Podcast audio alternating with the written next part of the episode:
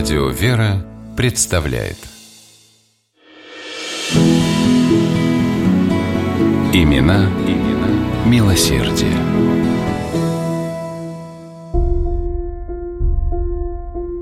В декабре 1860 года Ольга Хакман медленно шла по обледенелому тротуару города Выборга. Чувствовалось приближение Рождества. Во дворах богатых домов устанавливали елки и развешивали гирлянды. В витринах магазинов заманчиво блестели затейливые игрушки, наряды и украшения. Горожане спешили приобрести подарки своим друзьям и близким. Лавки были полны нарядных, оживленных покупателей – Девушка направилась в ближайший магазинчик и вдруг остановилась. У витрины стоял бедно одетый мальчик и завороженно разглядывал целую армию оловянных солдатиков. Ольга не могла пройти мимо. Она зашла в игрушечную лавку, купила ему солдатиков. Когда девушка протянула ребенку пакет с игрушками, мальчик так растерялся, что даже не смог пролепетать «спасибо». А Ольга погладила его по голове и подумала, что ее заветное желание сделать для этого мальчика гораздо больше, чтобы он мог не только сегодня, но и каждый день чувствовать себя по-настоящему счастливым.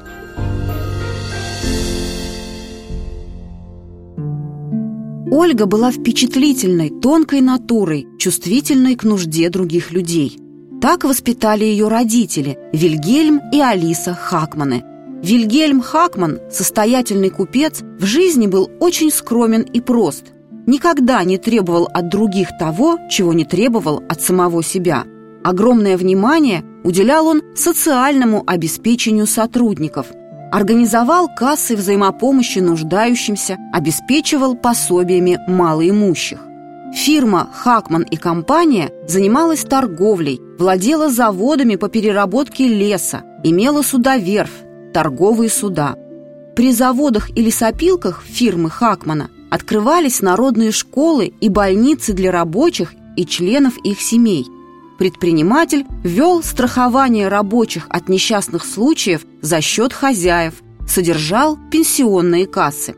Вильгельм оказывал большую поддержку выборским детским домам, лекционным залам и библиотекам – Благодаря деятельности промышленника было открыто несколько детских садов в пригородах Выборга.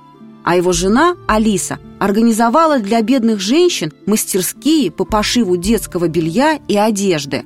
Алиса Хакман долгие годы была попечительницей Выборгского общества сестер милосердия, созданного их дочерью Ольгой.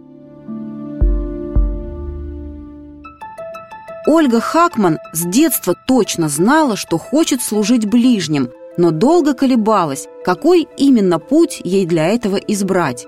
Какое-то время она работала учительницей в небогатых семьях Выборга, но затем все-таки решила посвятить себя служению больным и бедным. Ольга отправилась в немецкий город Дрезден и прошла там обучение в качестве сестры милосердия или диакониссы – Слово «диакония» в переводе с греческого означает «служение», «служба». Древний христианский институт диаконис был возрожден в Германии в первой половине XIX века. Диаконисами становились незамужние и бездетные женщины после особого обряда посвящения. Их обучали основам ведения хозяйства, элементарным медицинским знаниям, а также чтению, письму, счету – всему, что могло пригодиться для их служения. После окончания учебы диаконисы приступали к своей работе. В больницах и церковных приходах они самоотверженно помогали всем нуждающимся в их уходе. После посвящения в диаконисы Ольга вернулась в Выборг и организовала здесь общество сестер милосердия «Дикони», которое существует и сегодня – Выборгские диаконисы немало сделали для больных, пожилых и бедных жителей города. Кроме этого, Ольга Хакман осуществила свою давнюю мечту, начала сбор средств для организации в Выборге приюта для сирот. К сожалению, она не дожила до его открытия. Девушка скончалась в 26 лет от туберкулеза. В 1869 году приют для сирот принял своих первых маленьких насельников. А через четыре года в память об Ольге в пригороде Выборга Сауналахте, современный поселок Северный, купцы Хакманы открыли больницу сестер милосердия.